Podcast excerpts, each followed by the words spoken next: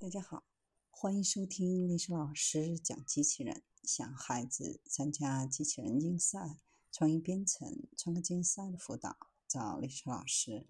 欢迎添加微信号幺三五三五九二零六八，或搜索钉钉群三五三二八四三。今天历史老师给大家分享的是可以感知人类心肺活动的机器人。来自拉脱维亚的一名机器人工程师为机器人创建了一种软件。这个软件可以在发生事故的时候，帮助人们在难以到达的地方营救被困人员。在目前的开发阶段，机器人能够识别人，并确定这个人是否存在心跳和肺部活动。由欧洲核子研究组织创建的大型强子对撞机位于二十七公里的隧道中。如果隧道发生大火，救援人员的队伍需要半个小时内才能到达现场。科学家们需要建立一个可以救助受害者的机器人。机器人不能够完全取代消防员，但可以承担的是灭火和定位。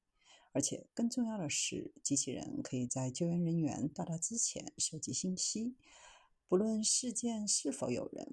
机器人都可以使用不同类型的相机来识别出是否有人，甚至可以说出这些人的状况以及是否还有意识。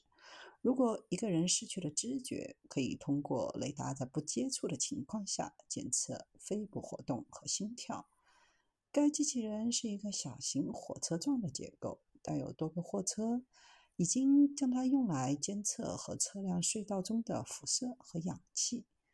这种具有救援功能的机器人目前处于编队状态，正在进行导航工作，可以专注于它要去哪里。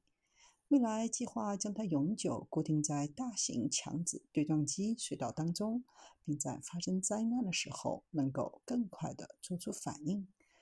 机器人工程师估计，带有新程序的机器人也可以在发生灾难的时候进行救援。帮助到达隧道和其他难以到达的地区的人们。